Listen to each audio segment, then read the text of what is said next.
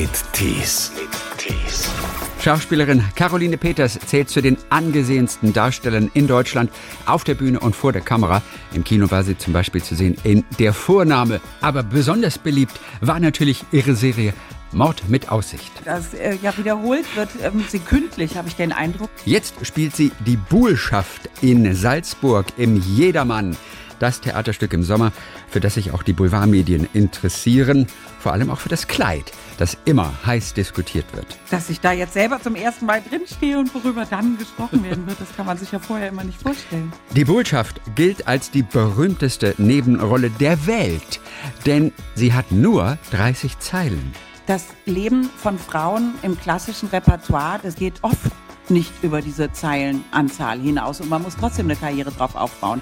Die Proben in Salzburg unter Corona-Bedingungen waren natürlich besonders. Wenn wir abgehen, tragen wir sofort Masken, auch wenn wir mit denen sprechen, mit denen wir vorher noch auf der Bühne zusammengestanden haben. Und auch über Kritiker spricht sie in unserem Talk. Man wird ja auch richtig beschädigt von so Kritikern. Und sie spricht auch darüber, dass sie als Deutsche sogar mal zur Österreicherin des Jahres gewählt wurde. Also ich war auch, ich war auch selber wahnsinnig überrascht.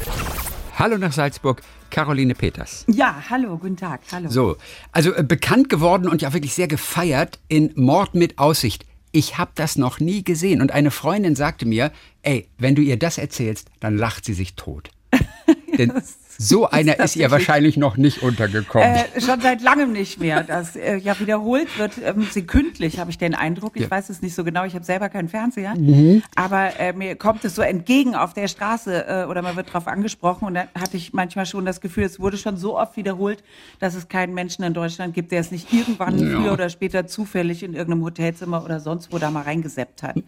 Aber es gibt ja einfach zu viel zu gucken überall. Das kennen Sie ja auch. Man weiß ja schon gar Ja. nicht mehr, man kommt ja nicht mal hinterher mit den ganzen Serien und allem drum und Das dran. ist wohl wahr. Ich gucke eigentlich nur immer die gleichen Lieblingsserien, immer wieder aufs Neue. Ach so, welche zuletzt? Äh, zuletzt habe ich äh, gerade jetzt, ich habe jetzt gerade die letzten Tage wieder Borgen durchgeguckt. Die dänische Borgen Serie den- über jawohl. die, äh, über die m, Premierministerin von Dänemarks. Ganz toll. Ja. Ach gut, ich hätte gedacht, als Sie sagten, ich gucke immer wieder die gleichen Serien, dass Sie jetzt sagen, die Gilmore Girls. Ach so, nee, da war ich gar nicht so ein Fan von. Nee, ich bin schon mehr so bei Netflix in die Serienwelt eingestiegen und äh, meine Lieblingsserie oder bei Amazon Prime, so Marvelous Mrs. Maisel und Mad Men, solche Sachen. Ja, wunderbar.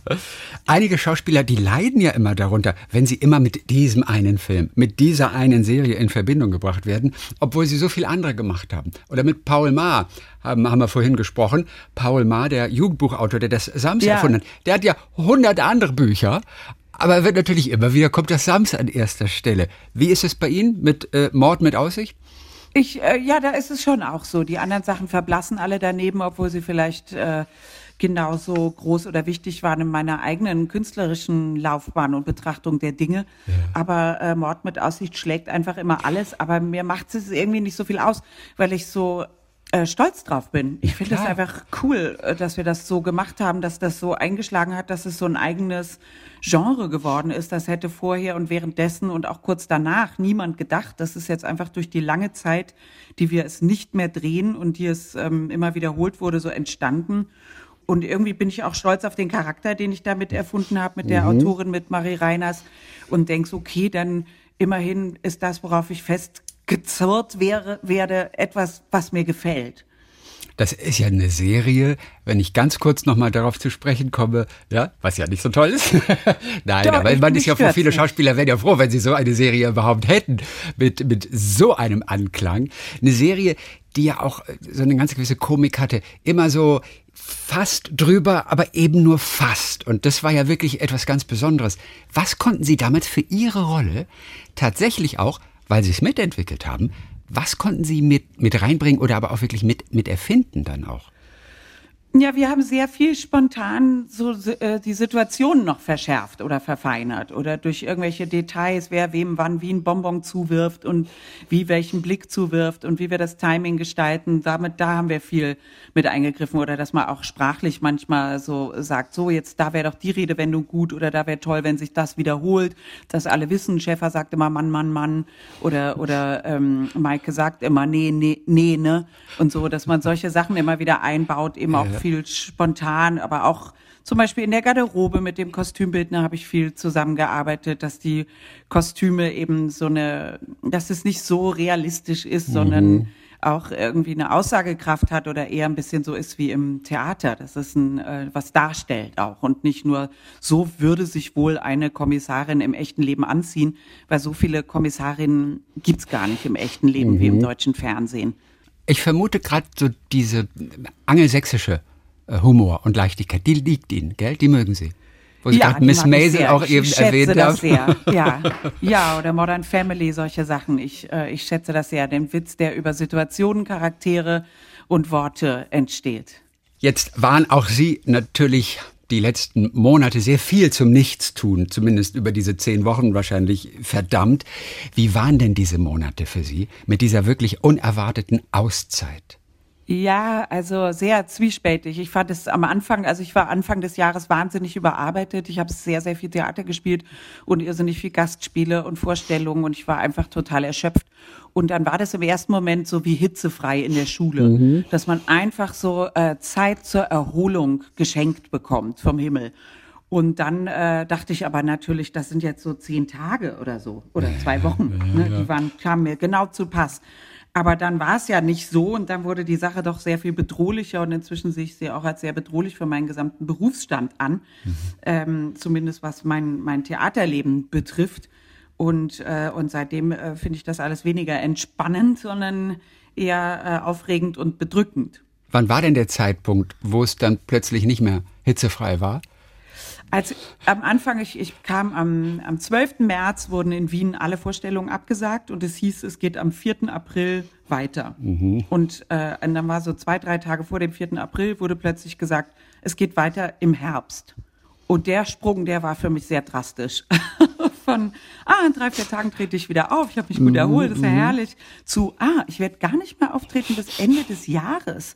Wow. Und da, das war für mich ein großer Schritt. Und dann haben Sie geplant, die Küche zu renovieren. Nein, ich habe dann äh, angefangen, äh, mit Freundinnen viel zu telefonieren, die alle wahnsinnig geklagt haben über die Verbindung von Homeoffice und Homeschooling, mhm. beziehungsweise No Homeschooling für kleinere Kinder. Und dann habe ich mir einen Instagram-Kanal ausgedacht, eigentlich zunächst für meine Freundinnen in Berlin. Und ja. dann haben wir gedacht, dann können wir es auch öffentlich machen, dass ich immer morgens um elf eine Stunde für sehr kleine Kinder ein Kinderbuch vorlese, eine ah. Kinderbuchserie. Magie hoch zwei ja. von Sibylle Luig war das dann. Und das hat mir dann total viel Spaß gemacht, auf die Art irgendwie aus meiner Wohnung raus zu können, mit vielen Leuten zu kommunizieren. Und das ist, ist eine Kindergeschichte über Magie und Räume, die man erfindet im Kopf und Reisen, mhm. die man macht im Kopf. Und das war ja genau das, was einem zu dem Zeitpunkt so gefehlt hat, der, der Ausritt und der Austausch. Wo Sie gerade von Lesen sprechen, Sie haben ja auch, und das war wahrscheinlich auch noch dieses Jahr, auch Leseabende gemacht mit den Büchern von der Elena Ferrante über die zwei ja. neapolitanischen Freundinnen. Da ist man ja auch wirklich aufmerksam geworden und ähm, das hat mich auch wirklich interessiert. Ich war auch früher mal in Neapel öfter, dann sind die Cover, die Buchrücken auch so liebevoll gestaltet und ich wollte das unbedingt lesen. Ich bin nicht über Seite 100 hinausgekommen, weil ich dachte, oh, das ist irgendwie ganz schön dröge. Das muss doch irgendwo losgehen. Wo fängt denn der Zauber eigentlich an? Sagen Sie es oh, mir. Äh, wenn er für Sie da nicht angefangen hat, dann wird er für Sie nie anfangen. Okay. Also der fängt nämlich auf jeden Fall auf den ersten 100 Seiten schon an. Aber es ist eben ein, ähm, wie sagt man das? Es ist eben eine große, große Saga. Und ja, von, äh, auf den ersten 100 Seiten werden ähnlich wie bei Dostoevsky oder so wahnsinnig viele Figuren eingeführt. Ja. Und äh, ab dem Moment, wo man diese Familien kennt und nicht immer mehr nachblättern muss, wer ist jetzt nochmal Solaris und wer ist Soleno mhm. und wer ist so, mhm. also die ganzen Namen kann ich gar nicht auswendig, aber es sind so viele verschiedene Familien, mit denen man sich beschäftigen muss. Äh, und wenn man die dann irgendwie vor sich sieht, dann, äh, dann wird es eben sehr aufregend, eben die Geschichte dieser beiden Mädchen, die in sehr ärmlichen Verhältnissen in Neapel aufwachsen und äh, die eine ist eben eindeutig hochbegabt und die andere ist äh, vor allen Dingen sehr ehrgeizig. Und die leben aber natürlich in einer Welt, in der das überhaupt nicht angezeigt ist, dass Kinder mhm. zur Schule gehen und was lernen. Da muss man einfach zu Hause mitarbeiten ab dem zwölften Lebensjahr und dafür sorgen, dass überhaupt die Familie überlebt. Und die versuchen da beide auf ihre Art ein modernes Leben draus zu entwickeln. Und das, man kriegt so die ganze italienische Geschichte dazu geliefert, der 60er und 70er Jahre, der Nachkriegszeit die Arbeiterbewegung in Italien in den 70er Jahren, über die ich gar nichts weiß, die Entwicklung von Computern spielt mit rein und dann ist es schon sehr sehr aufregend und sehr umfassend und äh, saugt einen sehr rein in die Schicksale dieser Figuren. Also ich bin wieder drin. Ähm, ich habe auch vielleicht nur bis 65, 70 gelesen, ah, möglicherweise. Ja, das denke ich mir doch. Und, und witzigerweise, bei, bei meinem Lieblingsbuch, muss ich sagen, da habe ich drei Anläufe gebraucht. Es sind die Buddenbrocks von Thomas Mann, wo ah, ich ja, erst bei Seite 25 aufgehört habe, dann irgendwann mal bei 60 und dann sagte mir Jessica Schwarz, die von den Dreharbeiten zu dem Kinofilm schwärmte, sagte irgendwie, auf jeden Fall bis Seite 80 lesen. Und wenn es dir dann nicht gefällt, dann kannst du aufhören. Und das habe ich aber gemacht und dann wurde, war es einfach nur wirklich das Größte. Ja, ja, man muss einfach bei so großen, großen, epischen Sachen, man braucht, ja. bis man alle Figuren kennt. Und ab da möchte man mit niemand anderem mehr zusammen sein. Auch dieses Jahr findet ja der Theaterklassiker vorm Salzburger Dom statt. Das war lange Zeit unsicher, vermutlich, ne? Ja, ja, das war bis 30. Mai äh, nicht nur unsicher, sondern mhm. ich persönlich war auch ganz sicher, dass es nicht stattfindet, weil bis dahin schon sämtliche großen Festivals, Bayreuth, Bregenz und überhaupt in Europa ja. abgesagt waren. Und auch die Metropolitan Opera in New York hatte da schon abgesagt bis zum 1. Januar und ich weiß nicht was alles. Und, äh, und jetzt ähm, haben die sich hier durchgesetzt und wir spielen tatsächlich. Jetzt kommen Sie doch noch dazu, die Buhlschaft zu spielen. Diese Rolle, die immer von prominenten Darstellern gespielt wird, Darstellerinnen, über die dann ja auch immer viel in den Boulevardmedien berichtet wird. Und dieses Jahr ist es auch noch das hundertste Jahr, Jubiläumsjahr. Es gilt ja so als wichtigste Nebenrolle eine Rolle, über die sie sich natürlich die letzten Wochen schon totgequasselt haben, weil alle immer danach fragen. Aber es ist schon erstaunlich. Es sind tatsächlich nur 30 Sätze. Oder sind das alles ganz lange Sätze mit unendlich vielen Kommata? Also es sind äh, alles vier Zeiler, die man aufsagt im, im Versmaß und es sind insgesamt 55. Mhm. Ich habe das dann nachgerechnet, weil ich so oft darauf angesprochen wurde, dass man ja nur 30 Zeilen hat. Ja. Und dann dachte ich mir so, na ja, also das Leben von Frauen im klassischen Repertoire des klassischen Theaters äh, geht oft nicht über diese Zeilenanzahl hinaus und man muss trotzdem eine Karriere drauf aufbauen. Also ähm, die, deswegen und auch viele andere Figuren im Jedermann gehen auch, äh, die meisten anderen Figuren im Jedermann gehen auch nicht über diese Zeilenanzahl hinaus, weil es eben ein, ein Entwicklungsdrama um diese Figur Jedermann ist, der wie an einem Passionsweg andauernd anderen begegnet die ihm etwas mitgeben auf seinem Weg und dann wieder verschwinden. Also es gibt eigentlich, finde ich, außerdem jedermann eigentlich keine einzige richtige Figur im mhm, Stück. Ja. Ist das eigentlich frustrierend? Auch wirklich nur manchmal. Also wenn wir große Rollen, klassische Rollen und ob es nun die Ophelia ist oder beim King Lear, Alles die Tochter. 30 Zeilen Rollen. Ja. Furchtbare Rollen. Alles 30 also, bis 50 Zeilen Rollen. Die werden nur so groß gehandelt, weil für uns Frauen nichts anderes vorgesehen ist. Sind die trotzdem schön? Oder die Lady Macbeth zum Beispiel? Lady Macbeth ist schön. Das okay, ist eine good. tolle Rolle. Medea ist eine tolle Rolle. Clytemnestra Maria Stuart und Elisabeth. Es gibt schon ein paar, aber eben im Vergleich zu Männern. Ja. Da gibt's ja auch sehr viele von diesen 30 Zeilenrollen. Für Männer gibt's ja auch unendlich viele davon. Aber es gibt eben von den großen Leading Parts mhm. irgendwie so äh, so die in Richtung Hamlet, Macbeth und sowieso. Yeah. Von denen gibt es halt deutlich mehr als für Frauen. Das ist einfach im klassischen Repertoire leider noch so. Ist es trotzdem frustrierend? Also ich meine ab und zu mal gewesen, wenn man mal vielleicht nicht so gut drauf war. Lasst uns irgendwas ins Programm nehmen, wo auch mal Frauen mehr im Vordergrund stehen. Ja, natürlich. Da kämpfen alle Frauen am Theater zu jeder Zeit und ich glaube die letzten 40 Jahre permanent ja. drum. Aber wird denn das irgendwas erreicht oder ist das ein ja, sinnloses ja. äh, Unterfangen? Nein, nein, nein. Es wird immer wieder was erreicht. Es geht auch in so Wellen. Also ich denke zum Beispiel in den 70er Jahren, die ganzen Rollen, die Edith Klever an, an der Schaubühne gespielt hat, waren alle sensationell. Da wurden auch von Butto Strauß tolle Frauenrollen geschrieben und sowas kommt ja immer wieder. Jetzt im Moment ist es äh, Simon Stone, der für Frauen fantastische Parts schreibt, von denen ich Gott sei Dank auch schon mehrere spielen durfte. Also es ist, ähm, es kommt und geht. Oder und es gibt ja auch eine Menge von ähm, Sachen wie Elfriede Jelinek oder René Polish, wo es äh, wo es nicht drauf ankommt, wo es einfach äh, nivelliert wird und man einfach sagt, das ist ein Text und den inszeniert ihr so mit den weiblichen und männlichen Stimmen, wie ihr das empfindet. Aber, aber da ist es für niemanden mehr geschrieben. Haben Sie mitgespielt bei Jelinek ein Sportstück damals?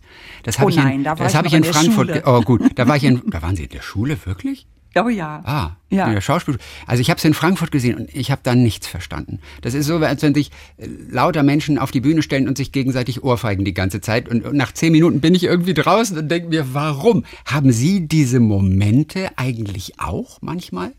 Dass ich ins Theater gehe und denke, die ohrfeigen sich alle da oben. Oder dass Sie raus. mitspielen müssen und es nicht so ganz verstehen, was sich der Regisseur da alles ausgedacht hat? Ach so, nee, die Momente habe ich Gott sei Dank aus meinem Leben eliminieren können. Aber ähm, natürlich äh, sitze ich manchmal unten und finde nicht alles toll, was im Theater läuft. Also das ist ja klar, so wie ein Fotograf ja auch nicht alle anderen Fotografien toll findet. Also man hat ja schon einen eigenen Geschmack und einen eigenen Zugang zu den Dingen und dann gibt es Künstler, die man überhaupt nicht versteht und um einen herum sitzt ein begeistertes Publikum und man weiß überhaupt nicht, was abläuft. Also das, ähm, das gibt's einfach. Beim Jedermann sind sich ja dann alle immer einig, die kommen. Und äh, das ist ja äh, durchaus Nein, da sind die sich, glaube ich, gar nicht Nee? einig. Wird dafür polarisiert das auch Ja, durchaus? ich glaube, das polarisiert aber ganz stark. Und wer welches Kostüm jetzt wie und wie traditionell muss die Aufführung sein oder auch gar nicht. Und so, ich glaube, da, da gibt's äh, also mein Eindruck in den letzten Jahren war immer, da gibt's viel Gesprächswelten und ich bin auch ähm, sehr gespannt, wie das, äh, Mhm. dass ich da jetzt selber zum ersten Mal drinstehe und worüber dann gesprochen werden wird. Das kann man sich ja vorher immer nicht vorstellen. Und was glauben Sie? Ist es bei Ihnen Ich keine das Ahnung. Kleid vielleicht oder Ich- die ja, Art also und Weise, wie Sie die Lebenslust zelebrieren auf der Bühne dann? Ich, ja, also die, das Kleid wird ja immer viel besprochen Ja. bei der Bullschaft. Ähm, ich, ich hoffe, dass man bei uns, ähm, ich weiß es nicht, ich bin Ja. ganz gespannt. Ich hoffe, dass man auch über das Zusammenspiel vielleicht spricht und, äh, und wie, wie, wie- wie die Chemie auf der Bühne ist zwischen allen Darstellern oder sowas. Wie sehr interessieren Sie denn Kritiken? Ich bewundere Schauspieler, auch Theaterschauspieler, die sagen, ich lese nie eine Kritik. Nie. Und das finde ich dann immer so erstaunlich, wenn man das selber das Gefühl hat, oh, das war ein toller Abend, das habe ich auch richtig gut gemacht, ob man dann nicht doch irgendwie in der Versuchung ist, irgendwie mal die Kritik rauszuholen. Ja, man ist immer in der Versuchung. Also ähm, ich habe auch so vor sieben, acht Jahren habe ich ganz aufgehört, Kritiken zu lesen. Und meine Erfahrung ist auch, man muss sie gar nicht lesen. Es kommt einem sowieso immer irgendjemand entgegen, der es einem erzählt. Also, oder man kriegt ein SMS oder ein WhatsApp oder ein Telegram. Guck mal hier oder hast du das schon gelesen oder so. Also man kann dem sowieso nicht völlig entgehen. Aber ich kann mich dem auch nicht vollständig aussetzen. Ich kann nicht mal die Kritiken von anderen Leuten lesen. Auch da rege ich mich oft so maßlos auf über die ähm, Maßstäbe, die an unsere Arbeit gelegt werden und äh, dass ich die dann in dem Falle irgendwie furchtbar falsch finde oder was weiß ich. Und, äh, und deswegen habe ich mich da ganz von verabschiedet. Welchen Satz haben Sie noch immer noch in den Ohren oder auch in den Augen, der Sie auch mal geärgert hat? Oh, da, da, da Tausende. also eigentlich nur. Ähm, ich würde mir würde jetzt, äh, könnte ich denn spontan zitieren, ohne mich, äh, wie soll ich das sagen, selber zu beschädigen. Weil man wird ja auch richtig beschädigt von so Ja. Kritikern. Also zum Beispiel ein Großkritiker, Herr Stadelmeier von der Frankfurter Allgemeinen Zeitung, hat mal über mich geschrieben, bei König Lear war das, glaube ich, äh, Ja. da spiele ich die böse Tochter Reagan, äh, als, äh, hat er mich als bäuerliches Trampel bezeichnet zum Beispiel. Das fand ich nicht sehr fein. Und auch nicht sehr sachlich. Da ist die Fähigkeit, auch vergessen zu können, ganz wichtig. Ja, hat nicht geklappt offensichtlich. Die Proben jetzt zu Corona-Zeiten beim Jedermann mit all den Darstellern, die sind wahrscheinlich generalstabsmäßig organisiert, oder? Dass da alle Hygienevorschriften eingehalten werden. Wie weit ging das?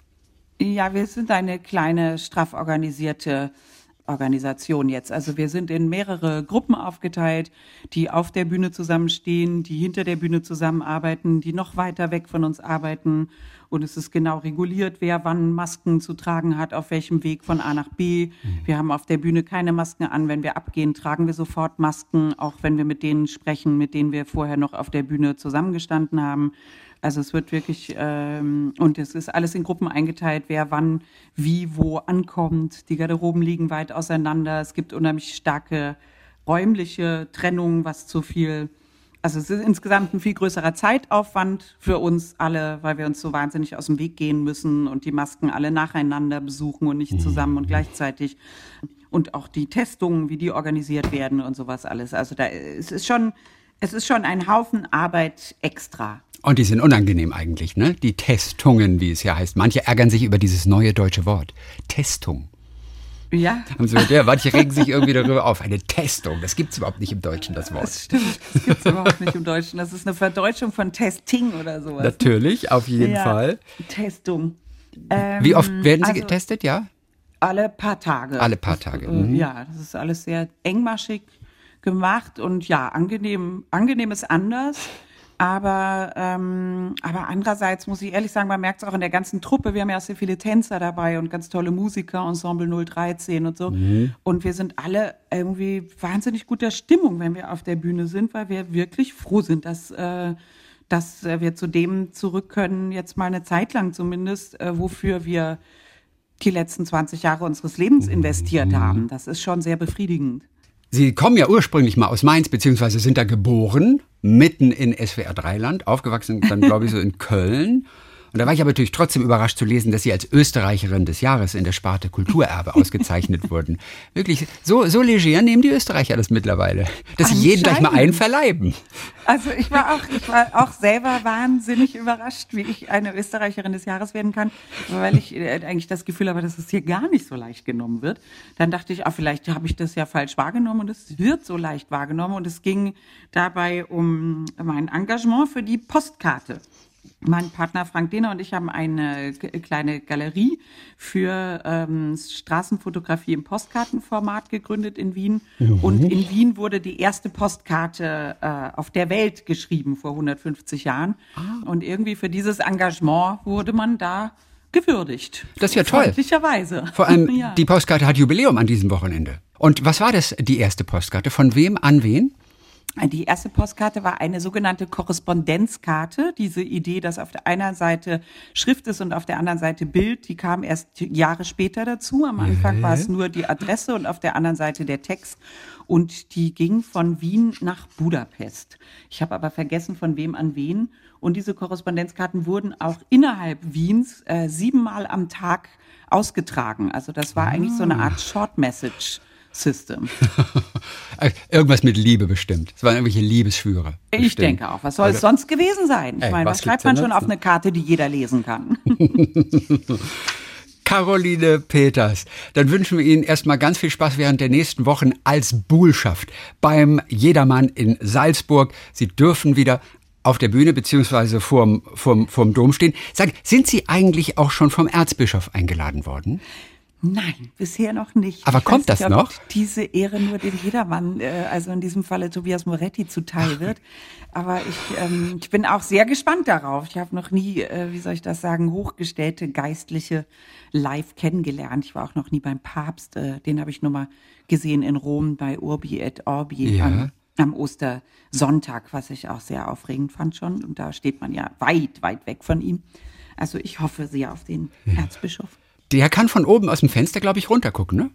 Äh, ich glaube das weiß zumindest. Ich nicht, diese Residenz ist da, aber ist er wirklich in also, der Residenz? Ist er nicht in seiner Sommerresidenz? Ich weiß nur, Peter Lohmeier hat mal so geschwärmt von ihm, denn der schaut sich ganz viele Aufführungen an.